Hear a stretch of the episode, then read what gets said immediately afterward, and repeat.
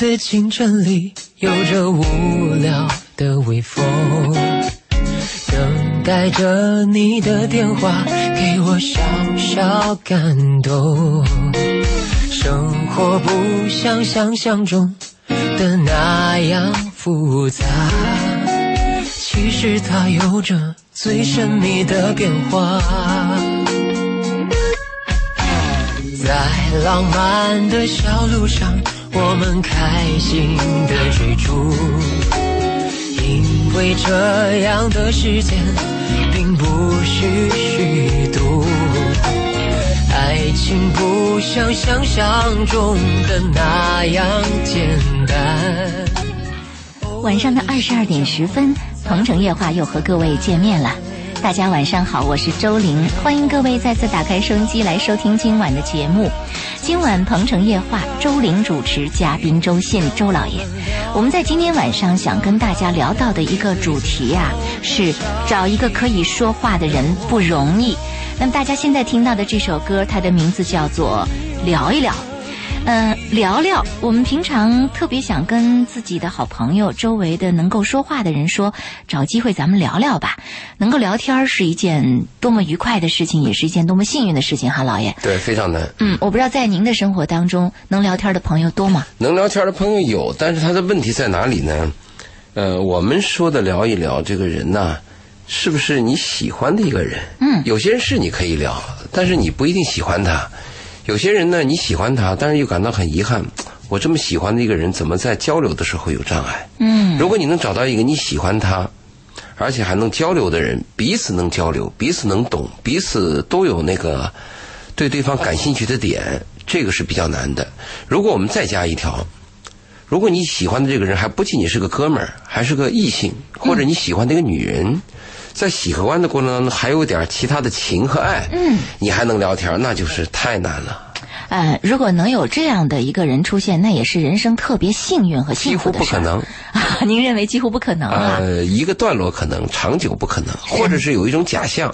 有时候男人你觉得你聊得挺痛快的，女人好像似乎懂，其实那个女人她并不懂，她在敷衍你，啊，她是为了喜欢你开心，老爷，您或者怕能别把伤着你，别把真相说的那么清晰好吗？那么这悲惨 对呀、这让人简直不能接受。这样哈，嗯，其实，在这个话题在呃考虑的过程当中呢，老爷也给我发了一篇文章，文章的题目就叫做“找个可以说话的人不容易”。我们来听听这篇文章，也许听完这篇文章之后啊，听众朋友会有更多的感触在心头。那么也欢迎听众朋友通过我们今天晚上的热线电话八八三幺零八九八，公众用微信搜索八九八周玲，利用这两个渠道继续继续跟我们互动。您在现实生活当中有没有发现找一个可以说话的人很难，或者你曾经遇到过一个可以说话的人，而那只是一段故事、一段过往？如果有的话，我们欢迎您通过热线、微信来跟我们互动，或者您在生活当中在情感经历里遇到哪些觉得。有些困惑难以解答的问题，也可以通过我们今晚的热线、微信来跟我们说一说。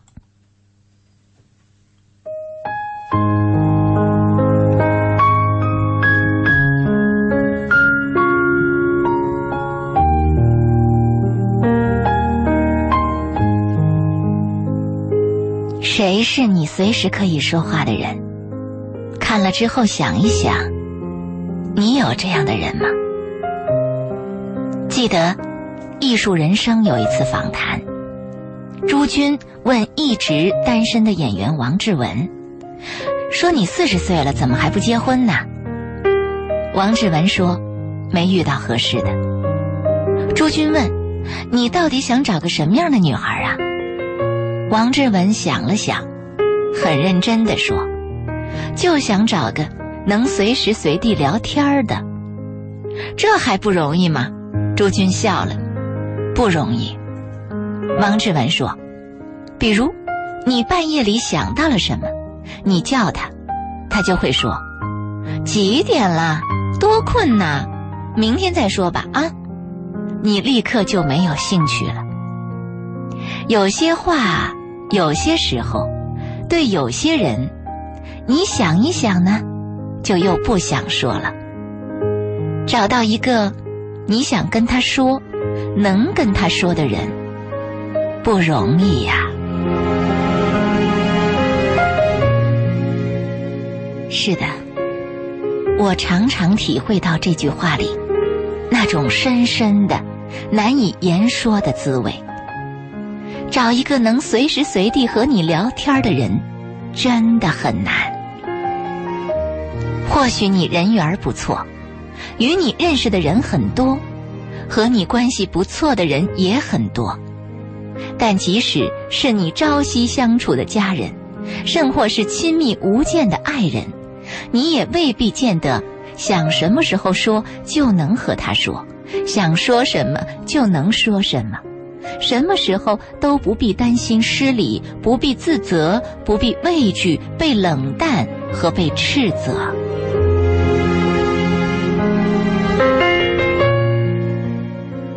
茫茫人海，阡陌红尘，通讯录上的名字几十上百，朋友圈里甚至有上千，熟悉的容颜更是成百上千。有时候，打开手机。一个一个名字的翻过去，又有几个人能让你安心和坦然，可以去打扰，可以去随时随地的畅所欲言呢？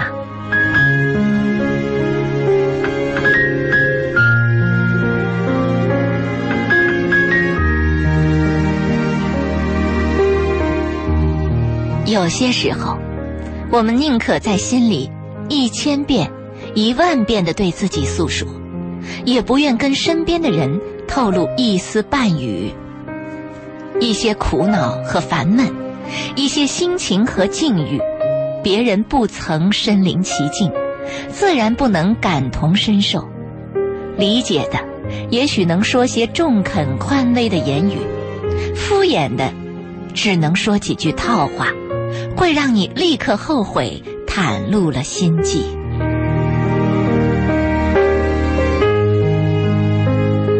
白天，我们将自己重重的包裹在盔甲之下，将真实的自己深深的隐匿起来。再亲密的人也会有所顾忌，再相知的人也会有猜度。我们就像那一群浑身长满了刺的豪猪，为了御寒挤在一起，为了自保维持距离。想找个什么时候都可以说话的人是难的。想找个什么时候多说真话的人更难。我们已经越来越不会真实，越来越找不到真实，越来越不敢表达真实。我们的心，我们的那颗曾经透明如琉璃的最真实的心，如今还能到哪里去找寻呢？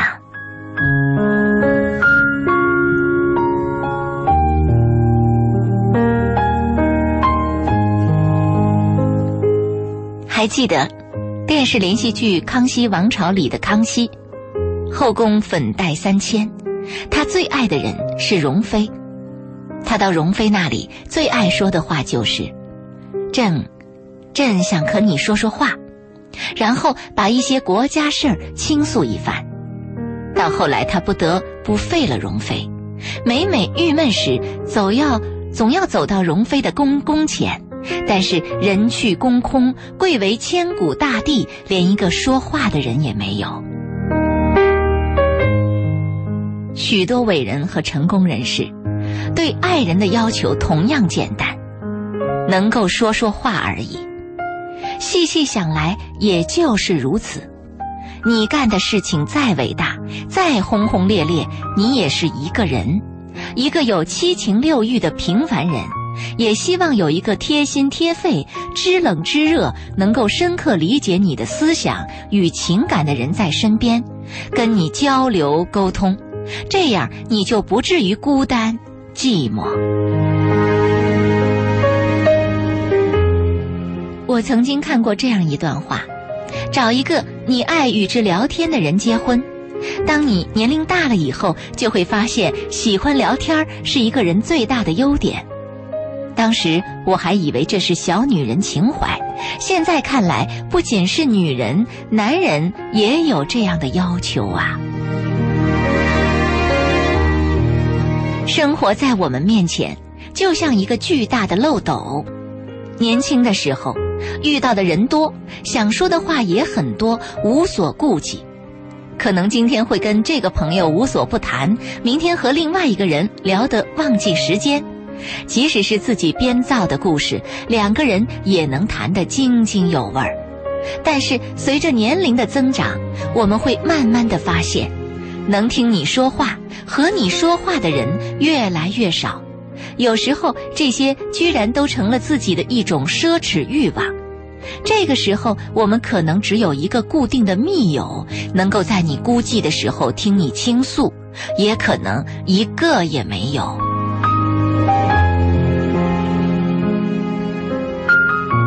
这样的苦衷，其实古往今来一直都存在着。就连鲁迅在碰到瞿秋白的时候，也感慨：“人生得一知己足矣，斯事当以同怀视之。”当你某一刻想倾诉时，翻遍所有的通讯录，也没那么简单就能找到聊得来的那个人。人生难得知己，珍惜缘分吧。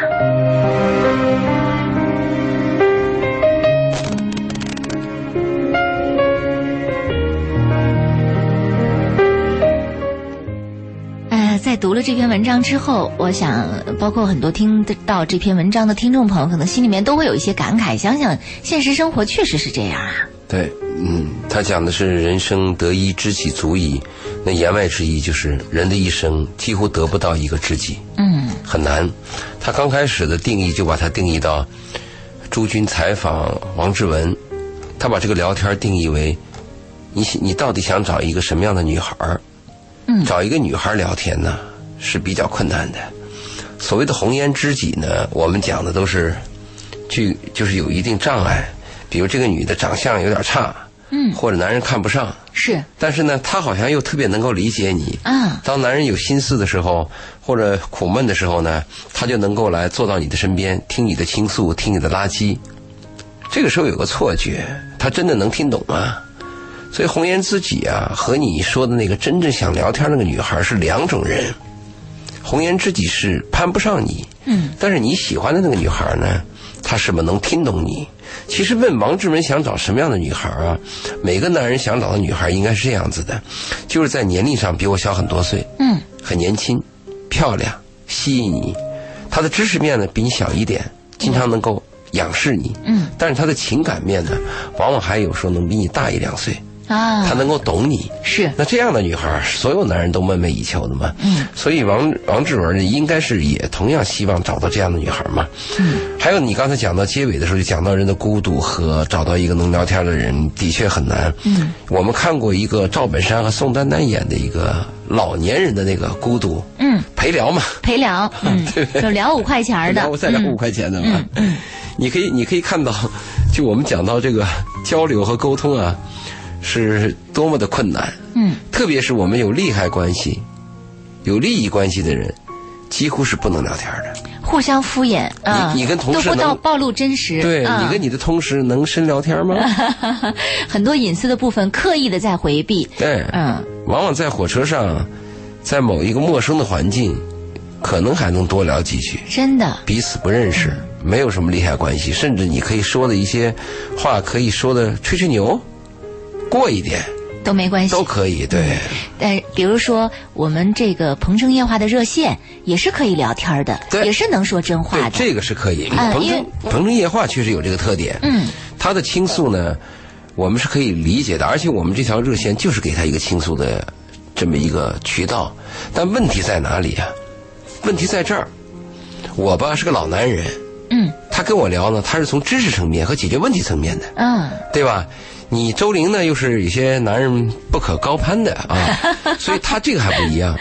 我们今天看他这个文章啊，就是想一生当中找到一个自己爱的女人，或者是自己爱的一个男人，嗯，我能跟他掏心掏肺，我对他毫无保留，我没有戒心，而且在任何时候他都愿意听我聊，嗯，他还懂我。我们说的是这个，是这个境界几乎是不可能的。真的是这样。哪怕老爷就像您刚才说，哪怕人生只有那么一段有这么时光，那够了，也也是让人回味的、啊，没有白活。对，真的是这样。啊、你就可以不有些生活你发现很怪啊，你别看你活的时间年年龄长啊。你自以为你好像历尽人间沧桑，啊、吃尽吃遍什么什么山珍海味，走过什么人生漫漫路，好像似乎什么都懂，不见得。嗯有些事情，有些生活简单的问题，包括你认识一个女孩儿，或者你有一段爱，在你的生命当中有时候会突然出现，而且叫你难以想象。嗯，就是你的阅历和你的经历，你根本就想象不到你会有这样的事情发生。嗯，我们有时候不要自以为是啊。嗯，真的是这样。呃，今天晚上我们的热线电话八八三幺零八九八，公众微信搜索八九八周玲，两个渠道继续为大家敞开。我们欢迎听众朋友可以通过热线、微信来跟我们互动，无论是遇到生活和情感经历当中的一些困扰和问题，还是听了我们刚才所说的这篇文章当中的内容有所触动，都可以可以通过微信和热线来跟我们说一说、聊一聊啊。呃，相逢说这篇内容写的不错，就这么一句话，后面点了很多的大拇指的符号。那您的感触是什么？您现在的生活状况是什么？也可以跟我们来说一说。呃，Simon 猪和这个眼镜商标 logo 生产这两位朋友都跟我们讲说说那个。周老爷的声音怎么变了？周玲的声音怎么也变了一些？因为周老爷和周玲都都感冒了。我我其实我感冒已经好了，你是刚感冒，我是刚感冒我是感冒已经好了，但感冒这次感冒有个特点，你发现没有？咳嗽时间都比较长，嗯，而且咳嗽以后呢，很多人嗓子发哑，是，不止一个。嗯，我周围很多朋友都出现这个问题。嗯，他可能有一个后置的效应吧。嗯，哎，这听众对我们很熟悉，我们要表示感谢。对，你看，其实熟悉我们俩声音的听众啊，不止一个，啊大家都很关注我们的声音。只要是咱们俩声音有一个人发生了一些改变、变化、细微的，他们都能听出来。这是我们的老听众啊对，但是经常关注的听众没。错，我们很感谢。同时，但是我有时候又想想有点儿不好说。我一个朋友呢，他就损我嘛。嗯，他说：“周老爷，呃，你老去做这个夜话节目。他说，你知道什么人喜欢听夜话节目吗？嗯，他第一个就是夜晚睡不着觉的，啊，对吧？第二个就是暗恋女主持人的，嗯、第三个就是他本身也有病的。嗯，有吗？没有听到大家有暗恋我的这个 这个说明啊。有有小伙子信发的微信发到我这儿的。哎哦，直接发您那儿了。对嗯，洛洛也在问说，老爷今晚生病了吗？怎么声音不一样了？刚才我们已经解释了啊。对，声音有点问题。嗯，这里还有一位朋友提到，他说：“周玲姐姐，时间带走了我的许多朋友，没有人可以谈心，怕得忧郁症啊。但是朋友不是要数量，还是应该要质量。还好有那么的一个朋友，是个蓝颜知己，他能倾听我的生活、工作、学习，不管好不好的，他都愿意听。感谢我的这个蓝颜，注意啊，我刚才说的是红颜知己，他先说的蓝领大哥。嗯，蓝颜，对，这个蓝领大哥呢，就是招之即来，挥之即走嘛。嗯，蓝领大哥肯定是对你有意思嘛，你看不上他嘛？一般扮演就这样的角色嘛，红颜知己一般也扮演这样的角色嘛。这种所谓的理解你啊，我们有时候要打一个问号。嗯，人和人什么关系啊？我们才能大概有点确认呢？就双方的关系比较平等。嗯哼，没有出现这种蓝颜或者红红颜这种居高临下，或者是剃头挑子一头热这种关系，大家比较平等，互爱，嗯互相尊重，互相欣赏，彼此还能交流，这种情况我们大概比较还可以判断一个真实性。嗯，像蓝颜和红颜都是一方对一方暗判，而一方对另一方看不上，但是似乎有点备胎的那个意思。就是备胎可能都轮不上。啊备胎什么的，就是我还跟你有点关系。嗯，那就是主胎不行，我用备胎。对，蓝颜和红颜可能连备胎都达不到。哎呦，您看，好吧，这个关于找一个能说话的人很不容易这个话题呢，我们在下一时段回来啊，接着跟您聊。也欢迎听众朋友通过热线、微信来跟我们说一说您的感受、您遇到的情况，包括您在情感、婚恋生活当中遇到的困惑。我们稍后接着再见。九八公众微信搜索八九八周玲来参与。我们的节目与我们的节目互动啊。今天晚上做客嘉宾周信周老爷，我们在节目当中跟大家聊到的是找一个可以说话的人不容易。刚刚在呃上一时段我们也介绍了一篇文章啊，说到王志文在接受朱军的艺术人生的采访，那是当年了，说找到一个想找一个什么样的人，王志文就说说想找一个说话的人，朱军就说想找一个说话的人不容易吗？最后聊聊。到最后才发现，说真的不容易。相对于每个人来说都不容易啊。老爷刚才也谈到了就看你，什么标准。嗯，你随便胡扯两句呢，这个容易做到。如果你想找到一个你说的他能懂，他还有兴趣，他还能跟你有些共鸣，还能碰撞出火花。哎呦，这个几乎是很难的。嗯，你看他，我我们要是跟别人说话的时候啊，我们要注意一些问题呢。比如你要跟一个人说话的时候啊，首先要了解一下对方的兴趣、爱好和价值观，可能时机也比较重要。嗯，还有个你想说哪方面的话。我上个礼拜就碰了个壁，我感觉有时候说话的时机啊和对对方的了解啊，你得把握好。上个礼拜呢，我们公司有一个呃总经理，嗯，他呢是有些问题，他跟我们的股东一些问题。晚上呢，我就想跟他妻子聊一聊。我当时聊这个天的时候呢，我就有点一厢情愿。嗯我想嘛，你看啊，你是他妻子，那你一定是爱他的，嗯对不对？嗯。那我呢，又是这个股东，嗯那我跟他在一起呢，我也我也关心他。嗯这个是一个大家可能是不谋而合的。我为了跟他聊天儿，我把那个车停到路边儿我害怕进了车库底下以后信号差，对，我嗯专门停到路边一腔热血。嗯接着对方从头到尾没让我说一句话，从头到尾没有让我说一句话，就不听你要说什么。嗯，他就一直在说他自己的。他说：“啊，你们这些大老爷们儿，你们愿意干嘛干嘛，嗯就是我没有耐心听你们这些事儿。啊，是这样。你哎，你根本想不到，你觉得一盆冷水浇在了自己热脸？贴个冷屁股嘛。后来第二天我问她丈夫才知道，她那天下午是碰到点儿就是生气的事儿，嗯和他们公司一些麻烦的事儿，心情也很差。但是再差也不至于到这一步嘛。所以有时候我们说话的时候，找那个聊天对象的时候，要把握一下时机，要看看对方的状态怎么样。嗯如果你想当然的有一种状态，就是你想当然的期望着一种结果啊，可能会碰壁，嗯。对吧但？是您看，嗯、其实，在刚才这篇文章当中所说到的那种可以聊天儿、可以说话的人啊，那是任何时候都可以的人。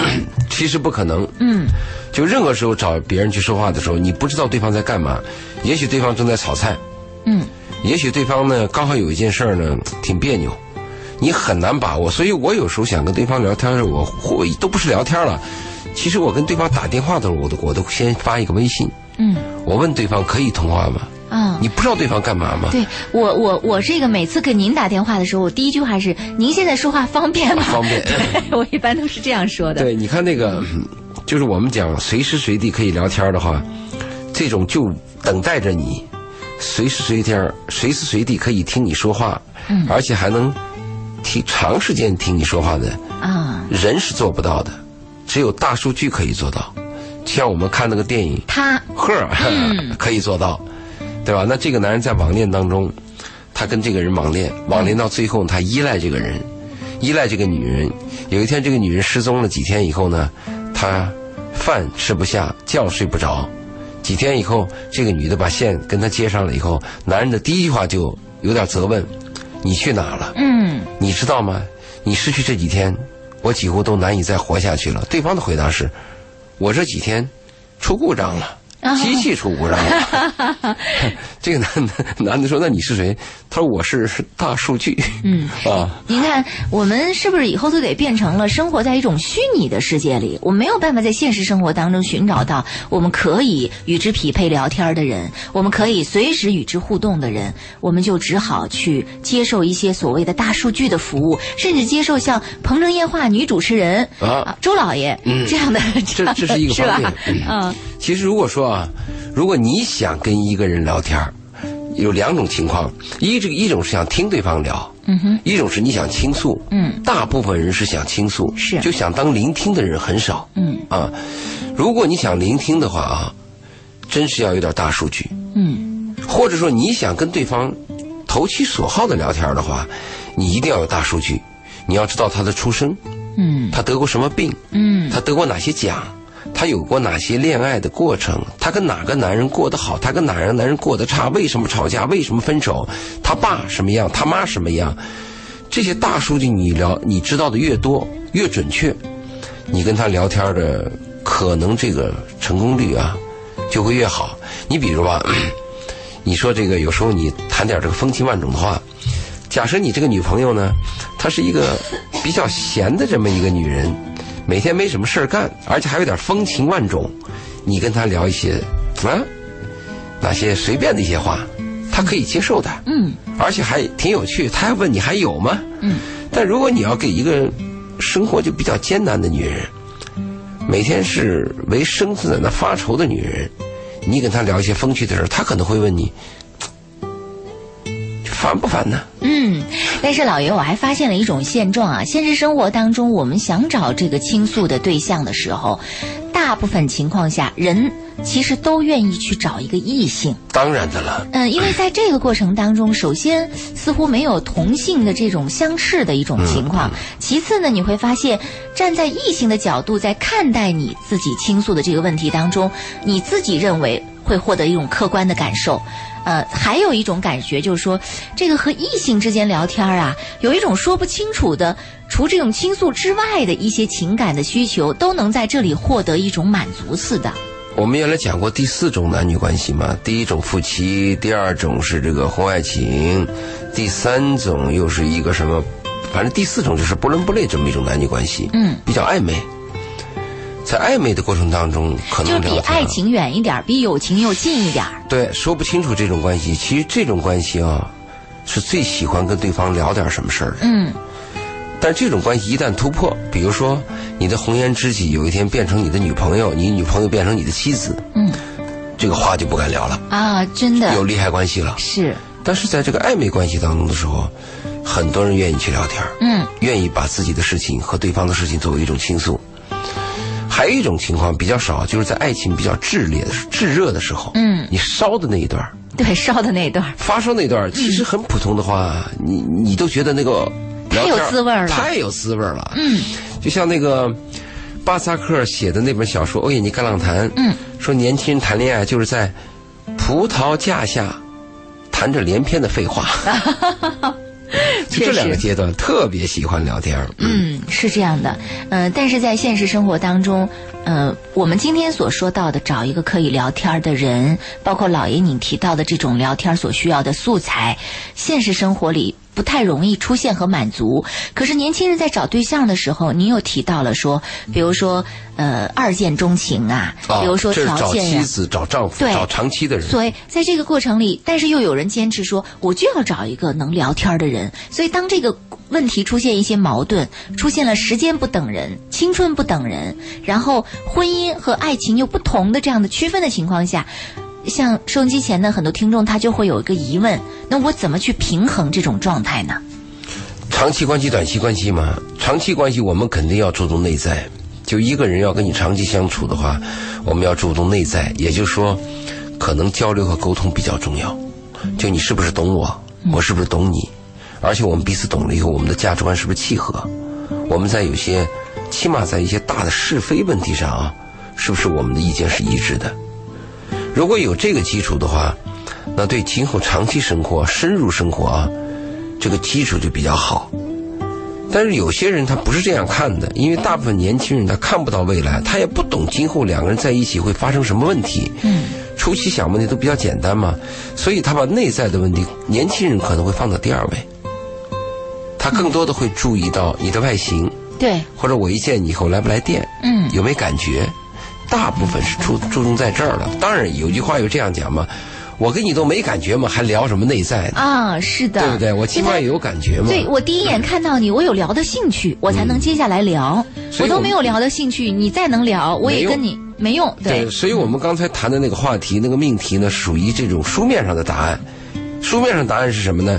短期相处的人，我们看技巧，重外形，重礼节；长期相处的人，我们重内重内在，嗯，重这个他的价值观，呃，注重修养。我们是一个书面上的一个答案，在书面上答案当中呢，我们可以肯定，如果长期相处，我一定是注重内在，注重品德。嗯，但您刚才又说，您说一旦结了婚，就有些话就不能聊了。对，结了婚以后有个问题，我们讲爱情的时候，它有一个阶段是，就我们可以说是绝对诚实。嗯，那个诚实到什么程度啊？你自己都感动你自己，啊是，你愿意把自己的一切给对方，嗯而且对方也不用限制你，你也不会有什么其他的想法，你心里就是他。那个阶段就是刀枪不入，就这个阶段。嗯，这个这个阶段是非常感人的，但是往往在这个阶段当中呢，也会出现一些问题，就是他的问题会潜伏下来，以后会会会暴露。但这个爱情的关系和我们说那个长期的婚姻关系不同，嗯，因为长期的婚姻关系它有利害关系，比如你今天的时候说了一句话，嗯这个话呢，在今天，对方可能是表示沉默，嗯但是有一天呢，他会把这话给你拎出来，他说你当时怎么说那样的话，啊，对呀、对吧？他会给你算老账的嘛。另外，两个人一旦有利害关系了以后啊，有些话就很难谈了，就只能变成相对诚实了。只能相对诚实。嗯，我可以相信所有的夫妻关系，如果你百分之百的诚实，你把你心中的某一个闪念，嗯你都告诉对方。你比如丈夫告诉自己的妻子，刚才从我身边走过去的那个女人特别迷我，嗯我真想怎么怎么样，你能受得了吗？女人相反一样啊，把自己的心里边告诉他，你看人家隔壁的老张，人家又换车了，你看你那德行。嗯如果都把自己的心里的某一刹那的东西全给对方暴露的话，是有问题的。哦夫妻之间相对的诚实，保持四维的距离，有一定的契约关系，还有一点需要啊，有自己的边界和底线，这样的关系是比较好的，比较成熟的。但是能把握这样关系，嗯，能认识到应该这样相处的人啊，他应该是有相当的文化和程度的人。是啊，一般大部分男女关系会认为，我跟你结婚了嘛，你的就是我的，我的就是你的嘛，嗯，有什么边界呀，对吧？我都可以骑在你脖子上。真的是，好，这里有一位听众朋友发来了这个微信啊，呃，说到的是别的事儿。他说，嗯、美女周玲啊，老爷晚上好，想请教两位啊，女同事邀女同事回家聚餐，饭后她的老公开车送那女同事回家时，喜欢拍女的身体、摸脸还摸腰，请问这如何处理这样的行为呀、因为他老婆很好人，不好拒绝不去。这个她老公呢也算是好人，很热心，可是这种行为有点让人讨厌呐，怎么办呐？就是他这个 女朋友的丈夫摸他是这个意思吗？嗯应该拒绝，应该说 no。这个场面我曾经看到过，而且我不止一次看到过。我是这样认为的啊，一个男人要行得端走得正，就是你是我的女人，我就有渴望抚摸你，或者我渴望和你有激情。嗯如果你不是我的女人，或者是我同事的女朋友，就不要做那种不伦不不类的事儿，摸人家一下腰啊，或者假装要搂一下。我在我们那个聚会当中，经常碰到这样的男人，把这个别的哥们儿的女朋友啊借机抱一下呀，或者是搂一下，而且是那个女朋友的丈夫或者男朋友当时呢不在场，不在场，嗯，何必呢嘛？对吧？应该是彼此比较尊重，而且男女之间应该有界限。就最喜欢看到这个有有一些男人最喜欢就是见到女孩就说来抱一下，哎就是好像是一种 一种礼仪似的，那就但是每次都让人家很尴尬。可能是每个人的生活状态不一样。如果按我自己的生活状态呢，比如我跟这个女人呢是比较生的女人嗯，就是不太熟啊，我我我认为都不要跳舞，啊，对吧？我如果拉拉着她的手，搂着她她的腰跳舞，我一定是喜欢这个女人，嗯或者这个女人也喜欢我，嗯，我才有这种情调 啊。是你说呢？否则连那个欲望都没，有，我是觉得？尴尬。嗯，所以不要借题发挥。嗯这个男人啊，你想干什么就干什么，要坦诚。嗯如果是借题发挥，就我们说那个，我们有时候女孩不说男人目的不纯吗？开油吃豆腐，哎，嗯对，我说目的不纯，不是说他想摸你，其实一个男人想摸一个女人，目的是纯的。嗯，问题什么叫目的不纯呢？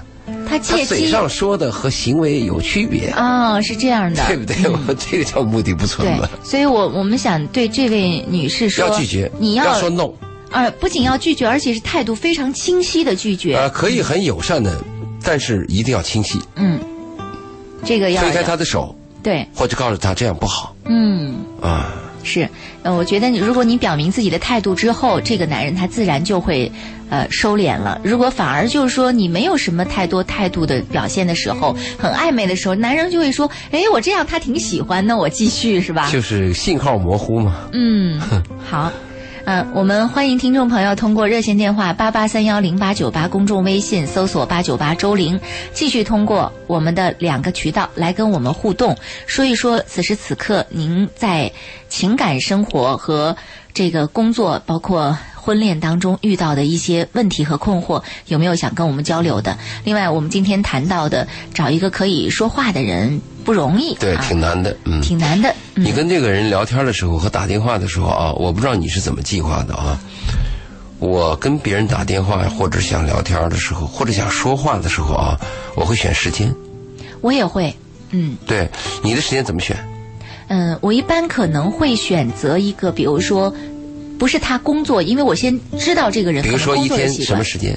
嗯，一天时间，我可能会选择在下午趋向晚餐之前的这个时间啊，对打电，话。那你这跟我选的一样啊，是一样的。我会选嗯五点半到六点之间，对上午会选十一点半到十二点之间。对，我基本上也会这么选对，因为这个时间一般都是收拾抽屉，准备去吃饭，嗯，或者说在应酬当中的初期初始阶段。是的，是的，可以嗯，或者打电话在路上，或者在去应酬的路上什么的。就是比如说你早上九点十点正是人家忙的时候，对，中午的时候在休息，嗯，对吧？晚餐以后呢，可能人家在路途，嗯，这个时间比较好，所以我建议我们的听众呢，如果你想跟你的朋友或者是你爱的人打电话说事儿的时候嗯呢，要选择一个时间，这个时间呢特别要注意，有时候他的休息日或者他的礼拜天，我们更要谨慎。嗯，因为礼拜天的时候，也许你十一点多的时候，对方可能还赖在床上呢。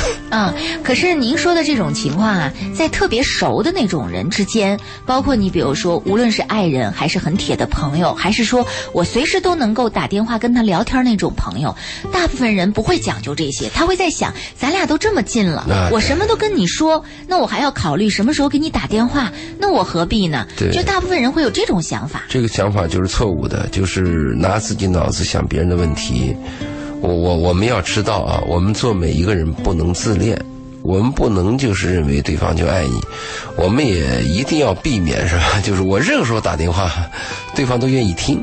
嗯，我们要假设对方可能会反感我，我们要有这样的想法，因为你侵犯别人或者是影响到别人，这都是一个问题。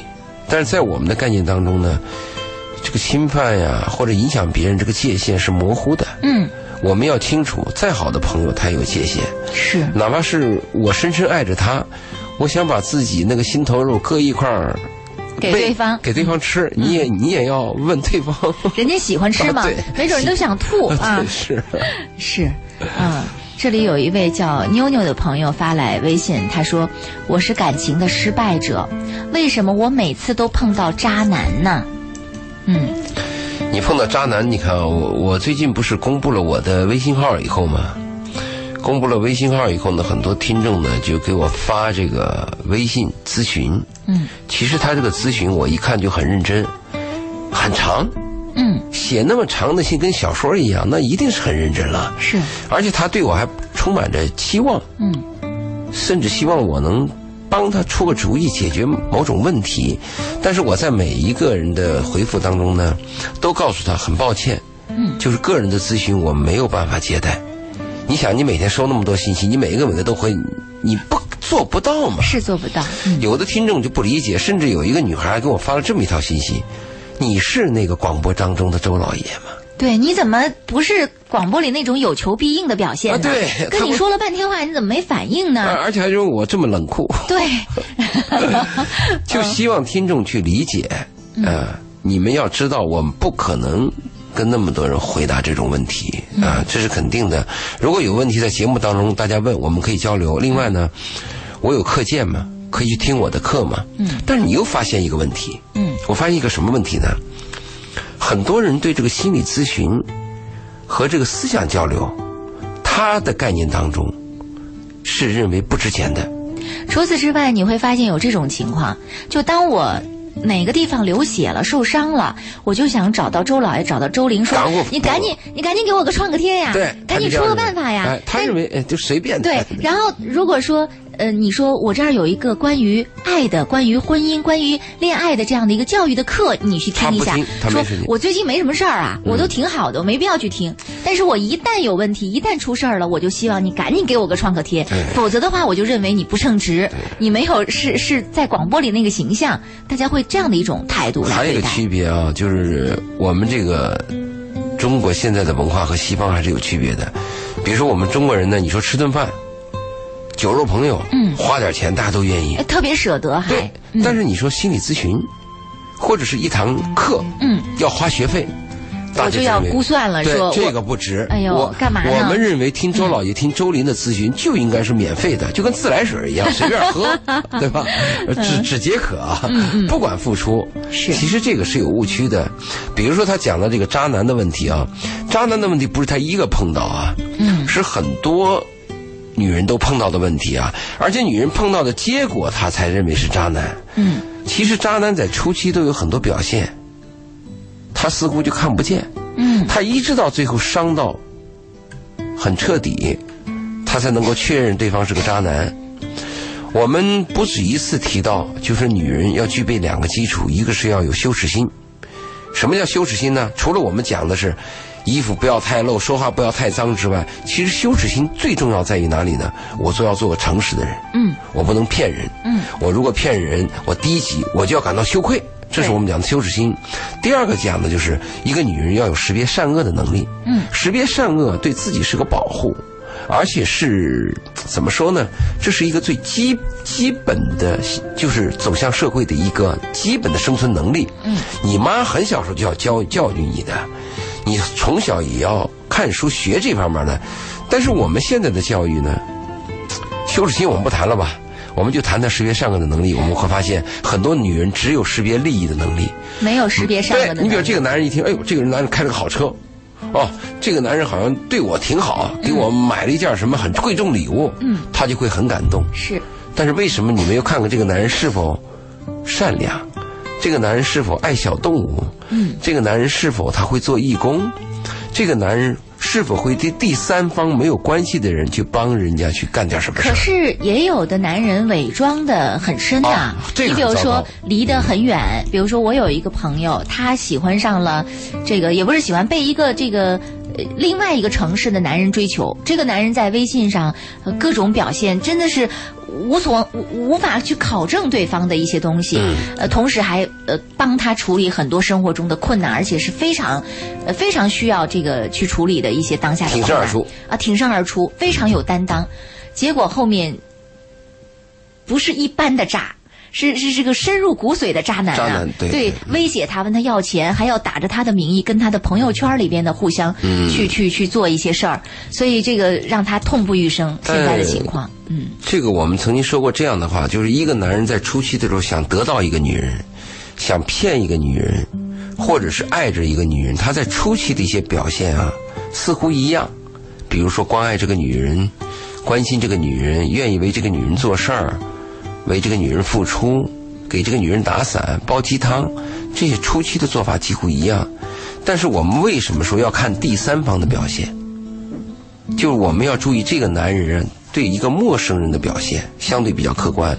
因为，比如我是一个很漂亮的女人，一个男人对我好，你很难看得出来嘛。因为他把你当成他的一个，比如说。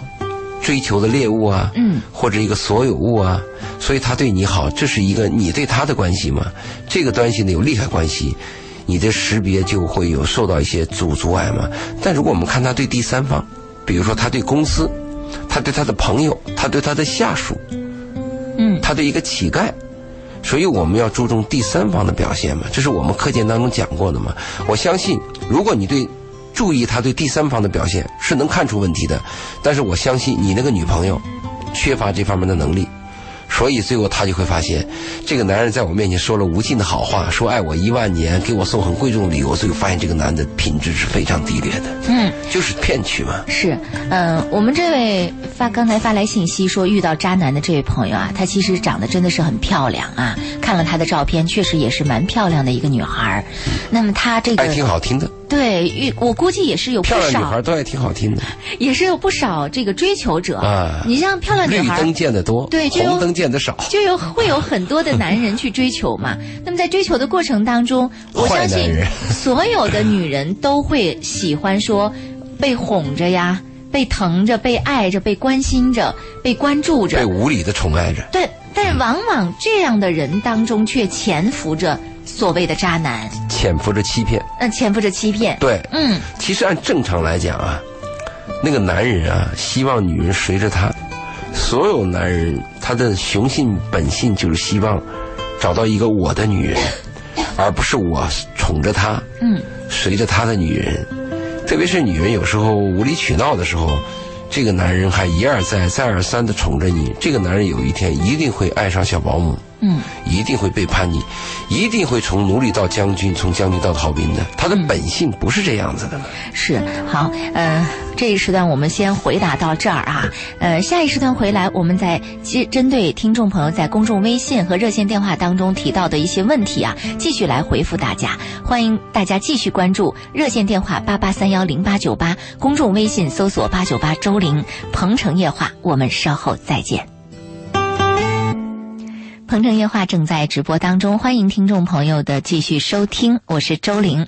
今晚鹏城夜话做客嘉宾周信周老爷，我们在节目当中聊到的主题是找一个可以说话的人不容易。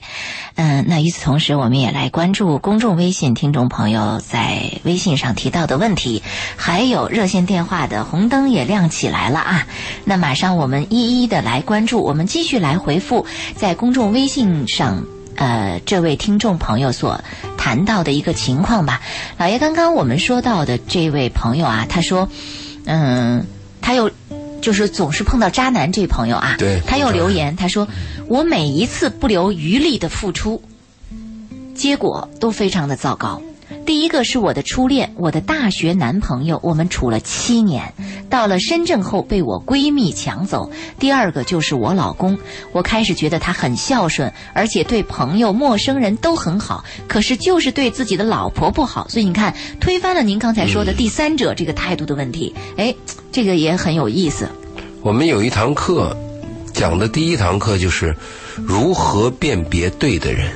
嗯，第二堂课讲的是如何得到对的人。第三堂课讲的是如何 hold 住对的人。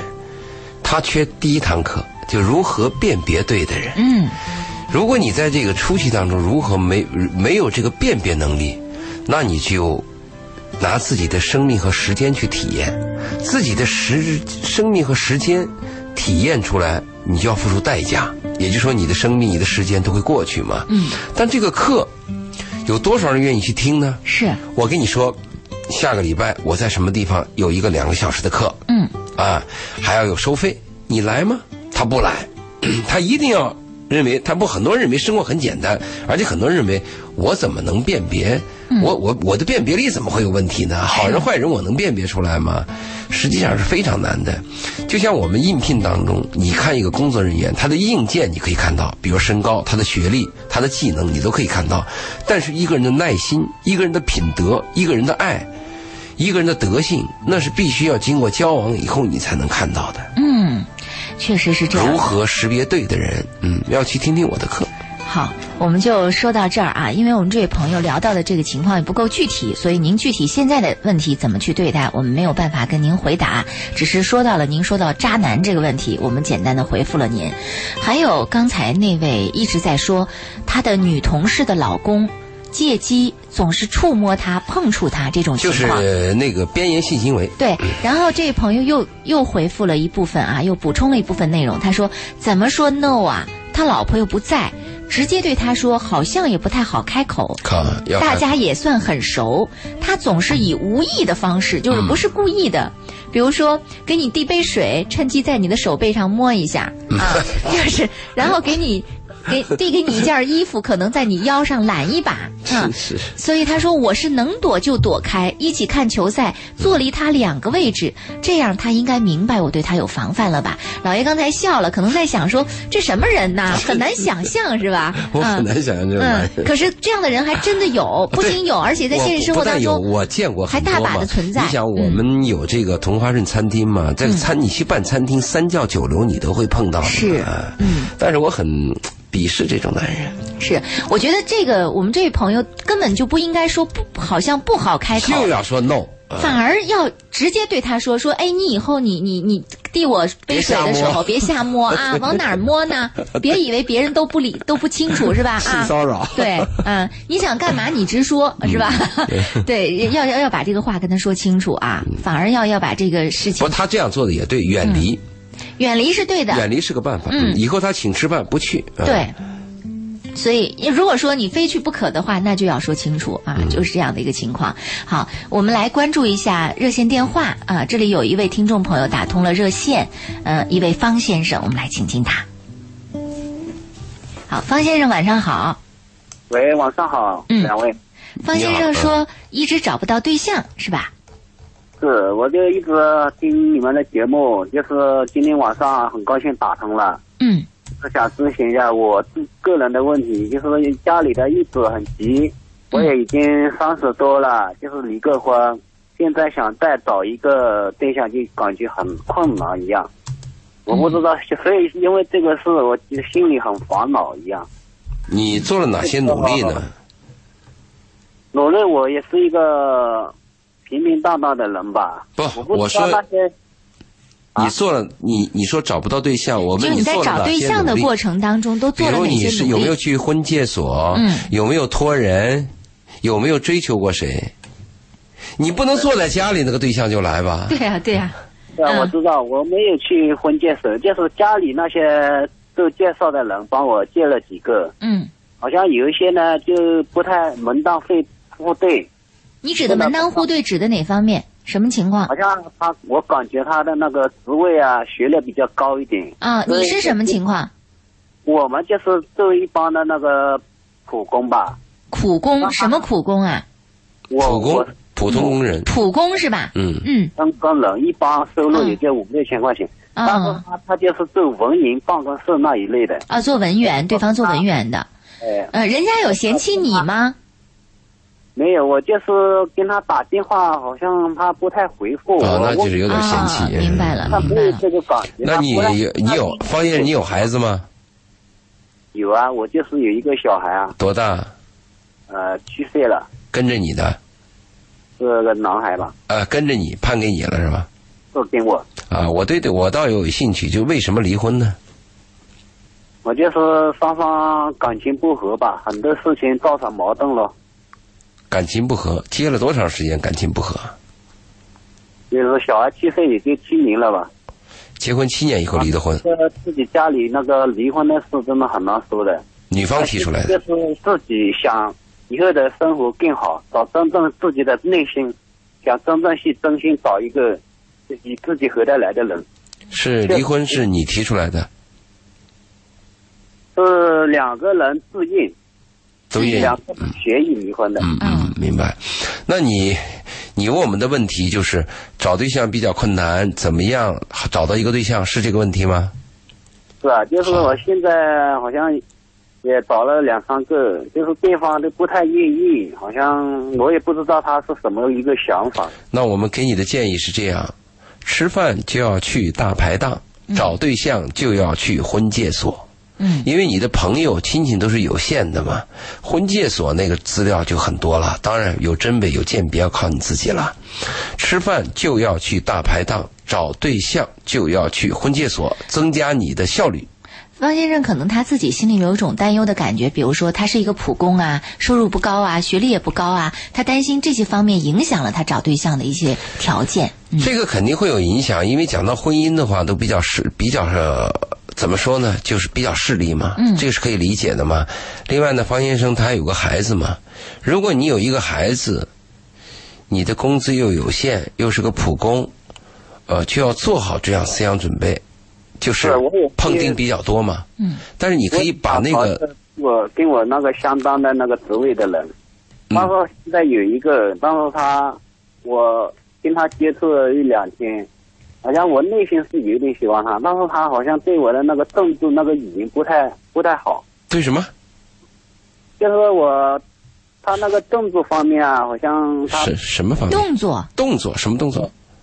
好像我跟他哎喝茶或者是装饭啊，或者是问候他，他不怎么领情一样，好啊，他不领情，就是说对你还是有点冷淡，是不是？有点冷淡的感觉。那你你跟他他说话，他说一句就答一句，听懂了明白了，明白了，方先生，听明白了你。你说一句我就明白了。我的问题是，这样的冷淡有多久了？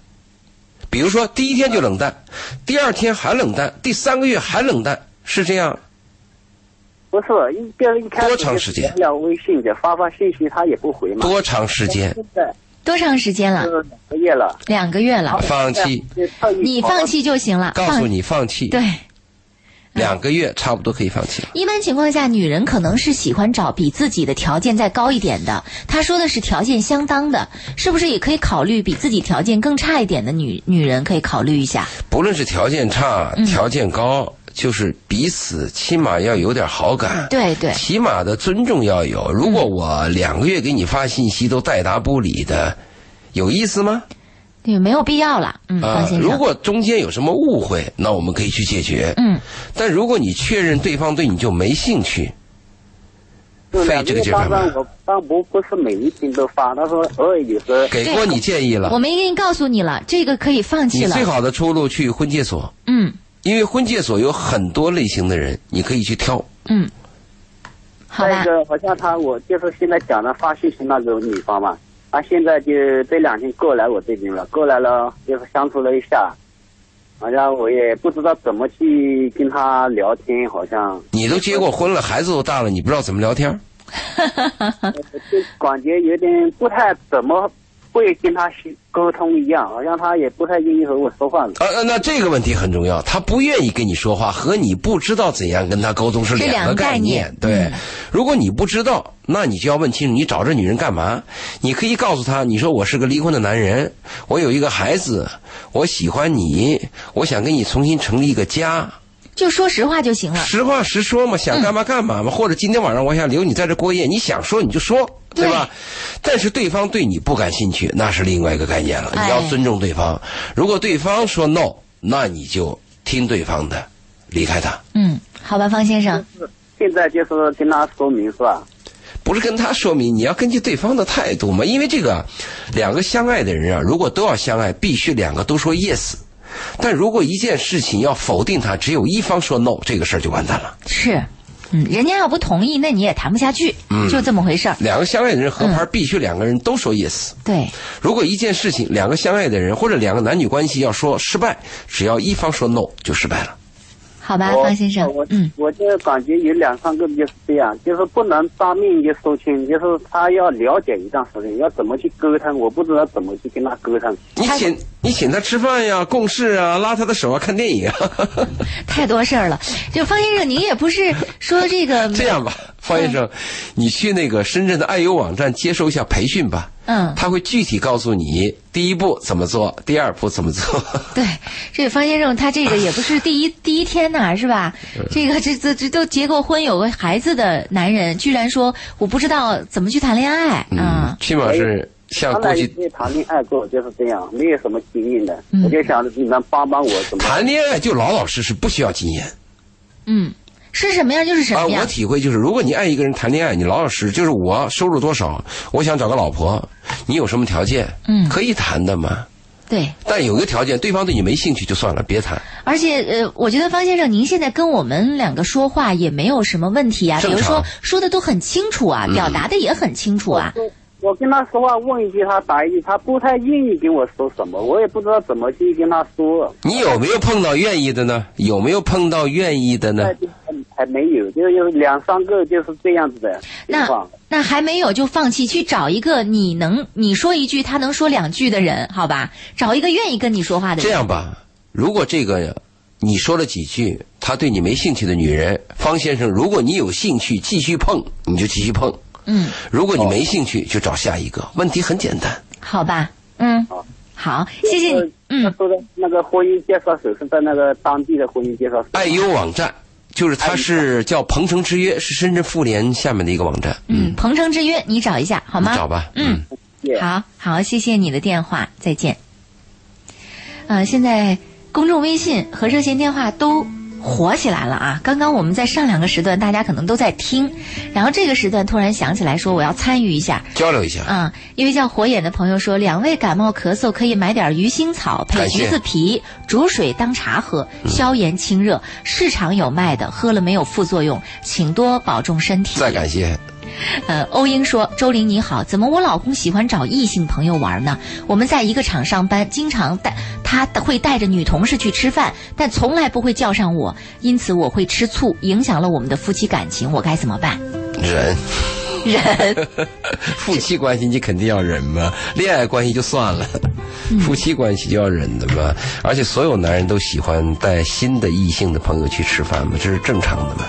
嗯。”这位朋友说到的问题，我觉得都是听我们的节目听到一知半解。嗯我们最担心的是，有的人听我们的节目，听一句话或者是断章取义啊。嗯你看他这个话问的，两位老师晚上好，我有个问题想问。我记得周老爷曾经说过，每个人都必须谈一次恋爱，但谈恋爱就不可能是处女了。但老爷曾经又说过，婚姻是很现实的，这不是很矛盾吗？这个我都不知道怎么回答他好了。实在的话，他这个问题就是听得一知半解。嗯我们谈一个两小时的节目，他把中间的一句话、两句话给你记住了东拼西凑的讲在一起，我们没法回答。嗯所以以前我记得我们在上心理课的时候曾经说过，有的人呢是视觉型的，有的人是听觉型的。啊，对听觉型的人呢，他就吸收的范围不一样，不一样有些人是听的吸收范围的多，有些人是看的范围的多。啊。对听觉型的人呢，他能你说一句，他能能够不仅理解你的话，还能理解你话背后深刻的含义。嗯有的人呢，听了你说的一大堆，但他只听到了一句话。对，发呆。嗯，对，所以这个听觉型和视觉型确实不一样。我们也没有求全责备，但是我们在这儿想提醒大家，如果说你听的不够仔细的话，您就多听，听完了以后再去发问，多听一下啊。因为这个问的这个问题，我们实在不知道怎么回答不，你。还有一些听众可能是文化的理解力太差。是，你你就现在我就再跟他说一遍，可能旁边的听众听懂了，他还听不懂。真的是这样。好，我们接下来请进林女士的电话，因为今天晚上我们聊到的是找到一个呃可以说说话的人人不容易。哎林女士说，感觉自己在这个世界上唯一能说话的人是父亲。我们来听听她怎么说啊。林女士，晚上好。哦，两位主持人晚上好。你好，您好，请讲的电话我打了一个晚上哎，怎么没人接呀？啊，没有人接吗？我们刚刚才接到您的电话。还通哎，啊嗯、一直就是通通话，啊好像一直都是想没人接的。好，您您开始接着来聊自己呃，对于这个自己在这个世界上唯一能说话的人是父亲，我们想听听怎么回事，为什么，好吗？嗯是的，我我什么事都可以跟我父亲讲。假如说我做生意不好，反正我创业的时候遇到难题，我遇到困难，假如我婚姻遇到问题，我想离婚，都是他跟他讲。但是我现在发现我不能跟他说了，嗯，为什么？因为我觉得，因为他老了，他身体不好嘛，我不想再为他为我担心。这个问题，我我总感觉好像失去了什么一样，因为我想说，我又怕他为我担心。我以前没想过这个问题。嗯，以前的时候，嗯、很多话都愿意跟父亲去谈，无所无话不谈。但是现在随着父亲的年龄增增长，你特别担心父亲听了以后，比如说听了你一些失败的东西，或者说是不太好的部分，你担心父亲操心会影响他的身体健康。对对对，嗯我建议跟父亲谈话、跟母亲谈话的时候啊，还是要谨慎一点。我建议跟父亲、跟母亲谈话的时候，最好是报喜不报忧。如果我们把什么都跟父母讲的话，难免会引起父母的操心，而且他们年龄大了，他们理解力和他们的能力都在衰退。特别是我们要讲生活一些烦恼的事情，被老人知道了以后啊，只能给他们增加负担。所以我的建议，呃，听我们节目的听众，我的建议是，跟父母谈话的时候最好掐头去尾，哎、报喜不报忧，只说好听的。嗯，但是但是我觉得，嗯之前我不是这样的。假如说我在我创业的时候，我做生意的时候，我是一个人做起来的嘛。如果我没有父亲的意见，没有父亲的参考，我做不起来呀。那时候你还小嘛，现在你父亲老了嘛，还有我人都有衰在婚姻上遇到这么。多问题，不是父亲说的话，肯定早就掰了。嗯，所以所以在某种程度上，林女士可能已经把父亲当成了一种精神的支柱，就是无话不谈的这样的一个对象。但是现在嗯不能这样呢，她觉得很难受啊。